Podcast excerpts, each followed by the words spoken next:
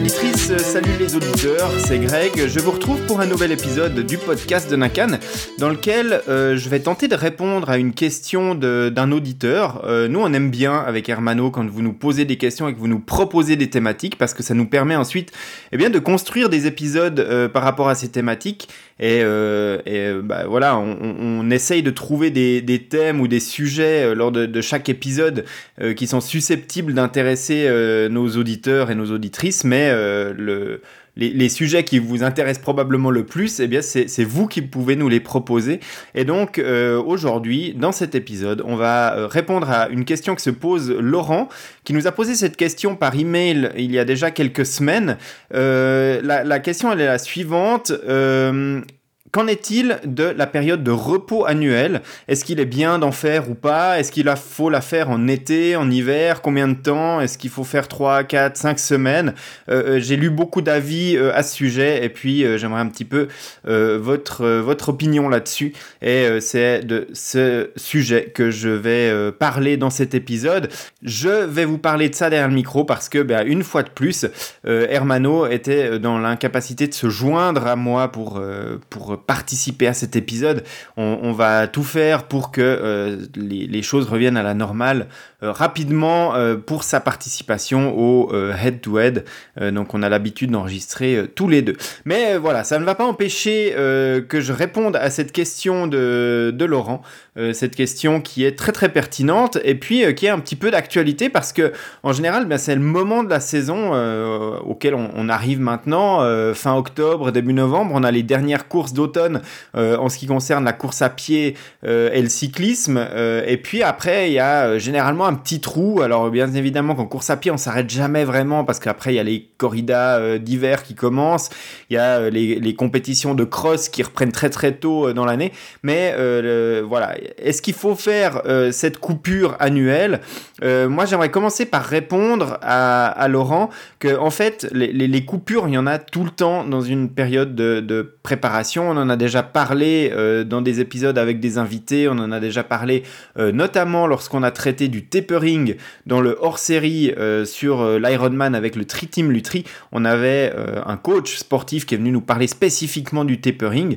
Le tapering, bah, c'est une période de coupure où on va diminuer la charge pour essayer d'augmenter de, l'effet de surcompensation de l'entraînement. Et en fait, l'idée, bah, c'est toujours un petit peu la même, c'est de récupérer d'une période de forte charge pour être encore meilleur après après.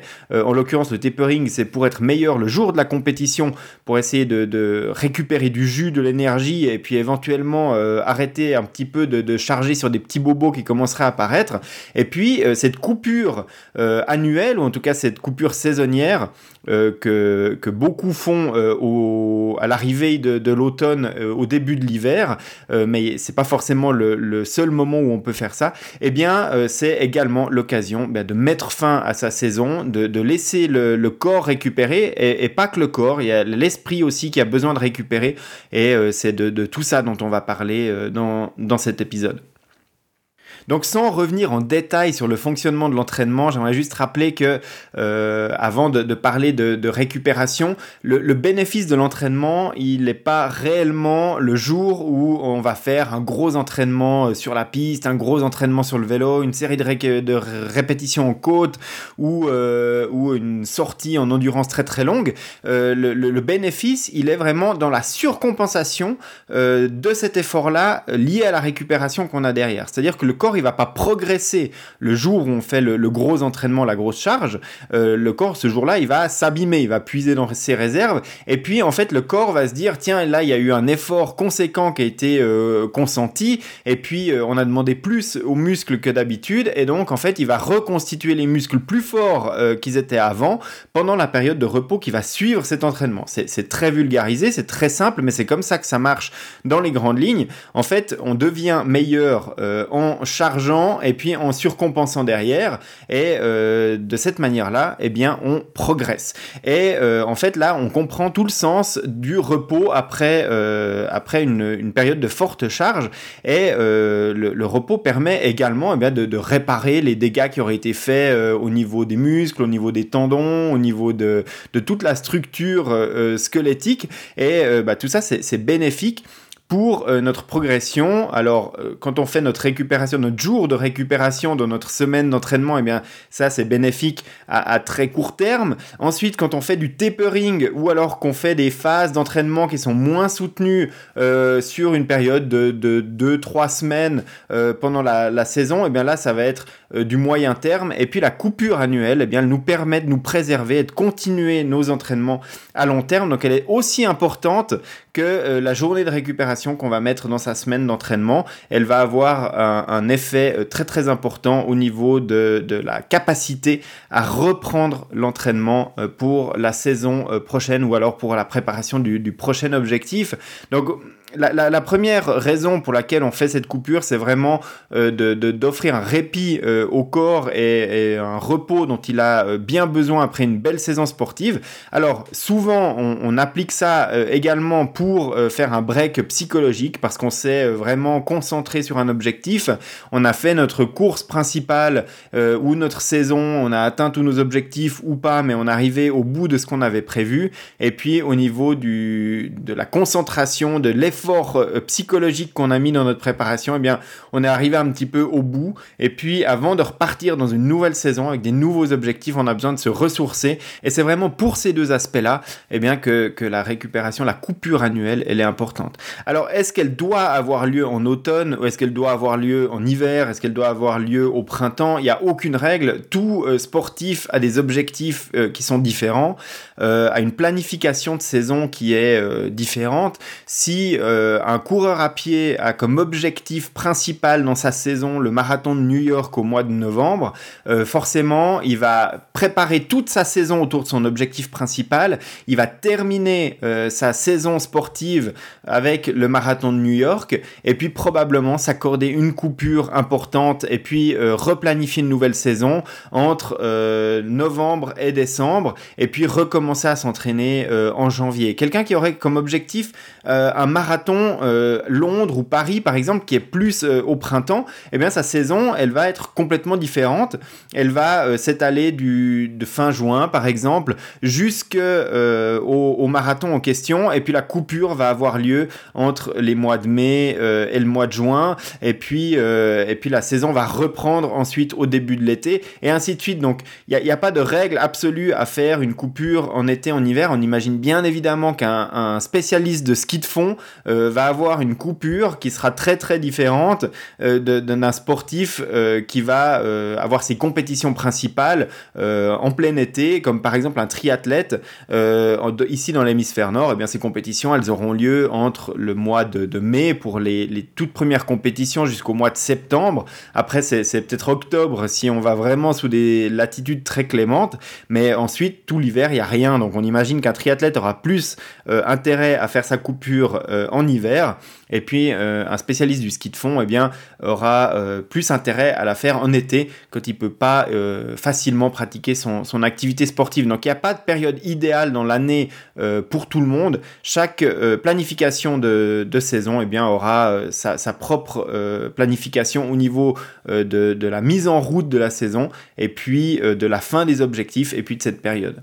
Après, il y a bien évidemment l'aspect de la durée. Et là encore, Laurent dans sa question nous demande combien de temps 3, 4, 5 semaines. Là aussi, tout va dépendre euh, de, chaque athlète. Là aussi, on peut se baser sur la science de l'entraînement qui va nous donner des indications. Euh, la, science de l'entraînement va nous dire que euh, au-delà de 10 jours d'inactivité sportive, on va commencer à perdre fortement des capacités d'endurance et de vitesse. Et donc, à partir de 10 jours de coupure complète, on va voir une dégradation de l'état de alors bien évidemment que pendant une coupure, à la fin d'une saison, il y aura une dégradation de l'état de forme.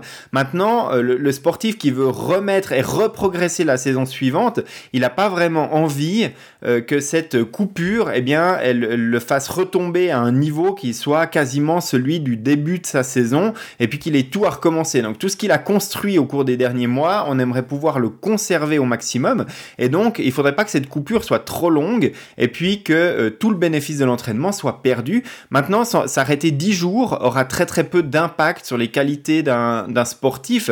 Après, on peut s'arrêter plus longtemps si on a un sportif expérimenté et qu'on a plusieurs saisons derrière soi. On peut s'arrêter d'autant plus longtemps qu'on a de l'expérience parce que euh, le, corps et les muscles et, tout ça a une mémoire qu'on va pouvoir réactiver plus facilement en reprenant l'entraînement si on s'entraîne depuis euh, des années. Vous l'avez probablement constaté au tout début euh, d'une activité sportive pour les, sportifs aguerris qui, s'entraînent depuis plusieurs années.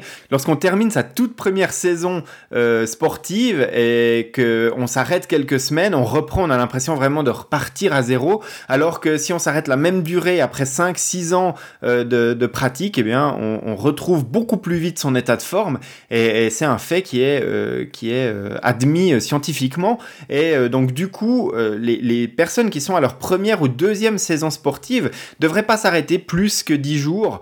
alors après, ça veut pas dire que 10 jours après, il faut reprendre l'entraînement comme avant, complètement à coin, on va refaire une planification d'entraînement avec une remontée progressive. Euh, l'idée, c'est un petit peu dans l'état d'esprit du tapering dont on parlait dans l'épisode spécial Ironman, c'est euh, de, reprendre euh, avec moins de volume, mais en gardant une certaine intensité quand même pour maintenir les, les capacités de, vitesse et puis conserver un maximum les capacités d'endurance. Les capacités d'endurance, on va les retravailler dès le début d'une nouvelle saison sportive et d'une campagne de préparation parce que les premières semaines seront vraiment euh, de nouveau dévolues à construire cette endurance. L'idée, c'est de, savoir un petit peu gérer tout ça pour ne pas perdre la vitesse. Et puis quand on travaille la vitesse, eh bien ne pas perdre euh, l'endurance. Donc moi, les conseils que je pourrais donner, c'est qu'on on pourrait avoir envie de s'arrêter 3-4 semaines, se ressourcer complètement et puis redémarrer euh, vraiment frais. maintenant, effectivement, ça va coûter en termes d'endurance et de, vitesse. Donc, ce que je recommande et ce que moi-même je pratique euh, en, fin de saison, et pour moi ça va commencer très très prochainement euh, avec la, la, fin de ma saison sportive, c'est de pratiquer des activités croisées. C'est le moment idéal pour pratiquer des activités sportives qu'on n'a pas forcément le temps ou qu'on n'intègre pas forcément à son entraînement euh, dans, euh, dans l'année. Et puis ça nous permet de garder une activité sportive qui va maintenir euh, à minima nos, nos capacités en endurance et en vitesse, tout en se changeant les idées et puis en, bénéficiant de cette espèce de déconnexion psychologique par rapport à l'entraînement. Donc dans mon cas, moi je fais énormément de, de vélo de route, de, de course à pied sur route ou en tout cas pas forcément très très accidenté et puis euh, de la natation euh, en piscine euh, ou en, eau libre pendant ma saison de triathlon, eh bien c'est le moment où je vais sortir mon VTT ou mon vélo de cyclocross et puis sortir un petit peu des, sentiers battus à vélo. Donc je maintiens une activité cycliste, mais pour autant,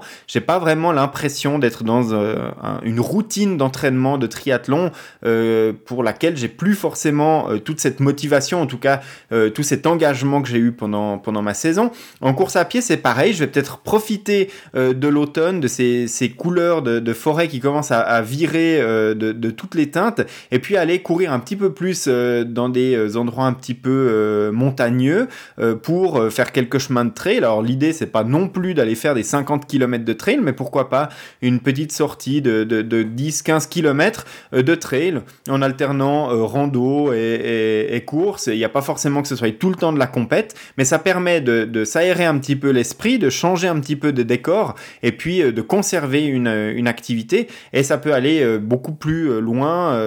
Par exemple, pendant l'hiver, moi j'aime bien sortir les skis de fond. C'est quelque chose que je fais pendant quelques semaines. Ça, ça remplace assez avantageusement des séances de cyclisme ou de course à pied. Ça permet de, de bien travailler la VO2 max. Et pour autant, moi, j'ai vraiment pas l'impression d'être dans une routine d'entraînement quand je suis sur mes skis de fond. je fais plus ça en mode plaisir, en mode randonnée mais ça a un, réel euh, impact sur ma forme. En tout cas, ça me permet de, pratiquer des activités euh, qui me permettent de me déconnecter au niveau du, mental tout en euh, maintenant une activité physique qui est différente de ce que je pratique pendant la saison. Donc l'idée, c'est vraiment d'essayer de, maintenir une activité. Ça peut être uniquement de la marche.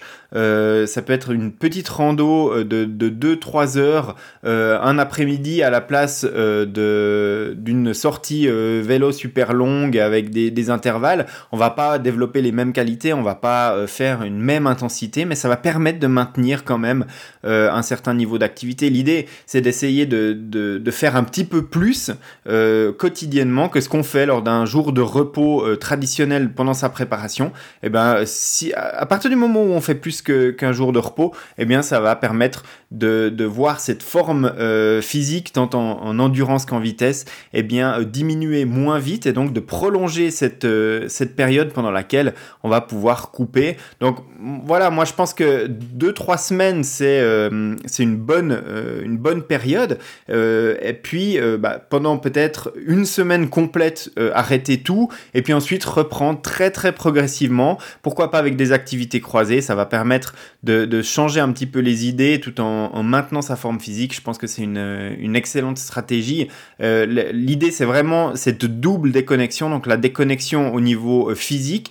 Euh, ce qui est sûr, c'est qu'il ne faut pas recommencer une campagne de préparation, un plan d'entraînement, si on n'a pas entièrement récupéré physiquement. C'est-à-dire si on a toujours des douleurs, des blessures, il faut vraiment régler ça à ce moment-là parce qu'ensuite, il n'y aura pas un moment où on va pouvoir se réarrêter pendant sa, stratégie de, plan d'entraînement. ce sera jamais idéal. Donc si on repart avec des bobos dans une, dans une nouvelle euh, planification d'entraînement, c'est quasiment perdu d'avance. Euh, donc euh, voilà, c'est le moment de, de, faire ça. Et puis bah, si on peut pas courir à cause d'une blessure qu'on a traînée toute sa saison et puis que voilà, il va falloir soigner pendant la, la, pause automnale ou hivernale. Et par exemple, un coureur à pied qui ne pourrait plus courir pendant plusieurs semaines, voilà, il y a une tendinite, il faut la laisser au repos pendant cinq semaines eh bien, euh, discuter peut-être avec son médecin du sport ou son entraîneur. Est-ce que euh, une activité d'aquajog euh, serait possible pour quelqu'un qui fait que de la course à pied? Peut-être que cette blessure, elle est, elle compatible avec le fait de faire un petit peu de, de vélo, même de, de, vélo en salle, de spinning. voilà, donc des activités croisées qui permettent de pas complètement se déconnecter du sport, mais de soigner toutes ces blessures. Ça, c'est ultra important aussi. Et puis, évidemment que cette période-là, elle est aussi propice à ça et il faut l'utiliser pour ça. Euh, repartir, comme je le disais avant, dans une nouvelle euh, planification d'entraînement avec une blessure, c'est vraiment une très mauvaise idée parce que ça, va peut-être tenir quelques semaines, mais tôt ou tard, ça va se, ça va se rappeler à notre bon souvenir. Et si c'est un mois avant la compétition qu'on doit s'arrêter pendant deux semaines et demie, euh, là, c'est très très dur à gérer et forcément, il y aura le regret de ne pas l'avoir fait euh, avant.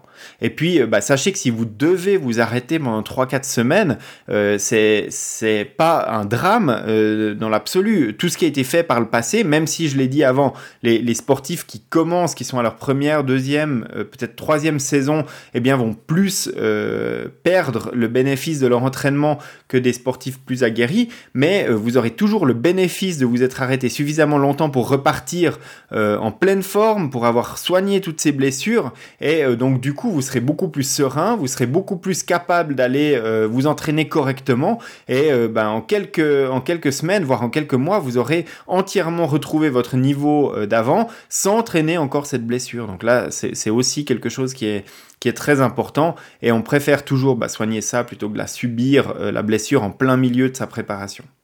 Et puis euh, évidemment aussi, euh, on parlait de, mental et puis de déconnexion mentale. Quand on fait cette pause-là, c'est aussi le moment idéal pour faire d'autres activités plus sociales euh, qu'on s'interdit peut-être ou en tout cas qu'on limite pendant la, préparation sportive et en particulier lorsqu'on approche des compétitions, des compétitions importantes ou sur lesquelles on a des objectifs. alors l'idée évidemment, c'est que pendant ces 10-15 jours, c'est pas de prendre 3-4 kilos euh, en allant manger tout et n'importe quoi. Mais euh, voilà, ces, soirées, restaurants ou raclette ou autres qu'on s'interdisait pendant euh, la, phase finale de notre, de notre saison parce qu'on avait tous ces, objectifs en vue, eh bien c'est peut-être le moment aussi de, de se les accorder et puis, et puis de ne pas rester toute l'année sur cette espèce de privation. Alors encore une fois, c'est à faire avec modération, mais c'est pas non plus plus une mauvaise idée de, faire ça à ce moment-là.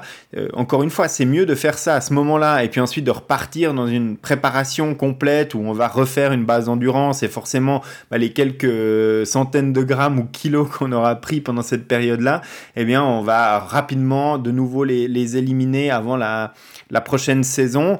Euh, c'est toujours mieux ça que de faire un craquage psychologique euh, deux mois avant sa, compétition et puis à ce moment-là bah, de complètement lâcher son plan euh, diététique et puis de faire n'importe quoi et de ruiner son entraînement aussi à cause de ça. Donc pour moi c'est aussi une part importante de cette période-là et, ça, fait partie, ça fait partie aussi eh bien, de, tout ce qu'on laisse de côté en tant que sportif pendant toute une saison et qu'on a peut-être envie de retrouver un petit peu plus pendant pendant, cette période. Donc euh, voilà, c'est pour ça aussi que souvent pendant les fêtes de fin d'année, euh, on, prévoit de, vraiment reprendre sa, son activité sportive euh, début janvier pour pouvoir parfois aussi bah, profiter des, fêtes et des repas assez riches sur lesquels on, ne se prive pas forcément.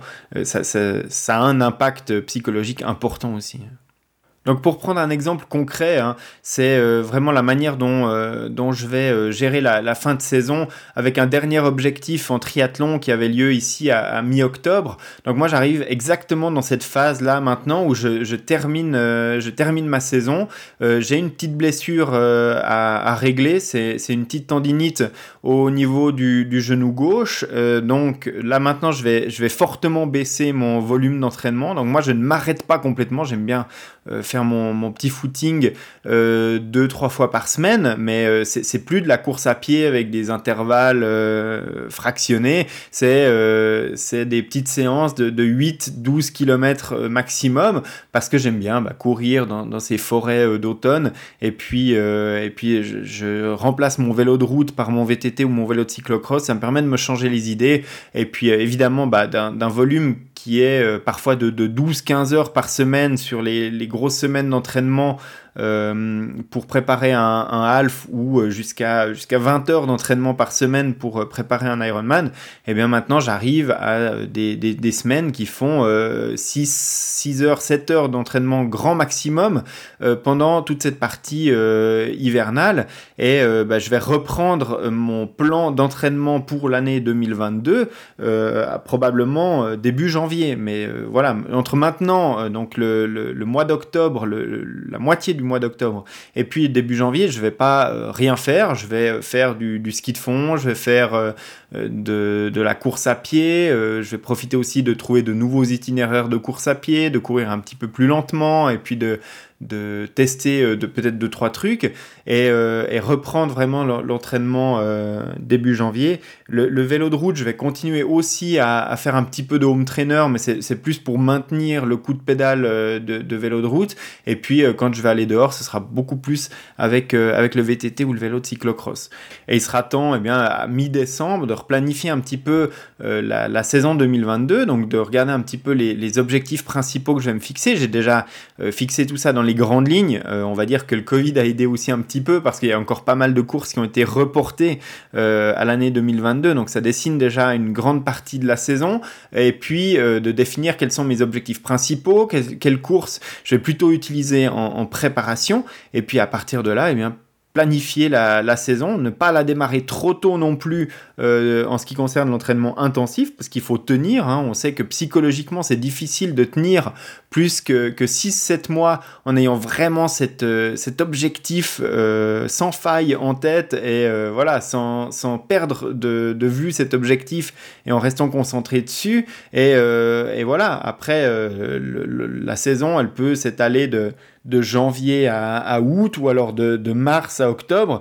Je, connais relativement peu de triathlètes ou de sportifs amateurs qui arrivent à tenir 10 euh, mois consécutifs avec des objectifs principaux euh, sur une période aussi longue. Donc euh, essayez aussi de, bien planifier sa saison et de bien planifier le démarrage de son entraînement. Démarrer trop tôt, c'est aussi contre-productif.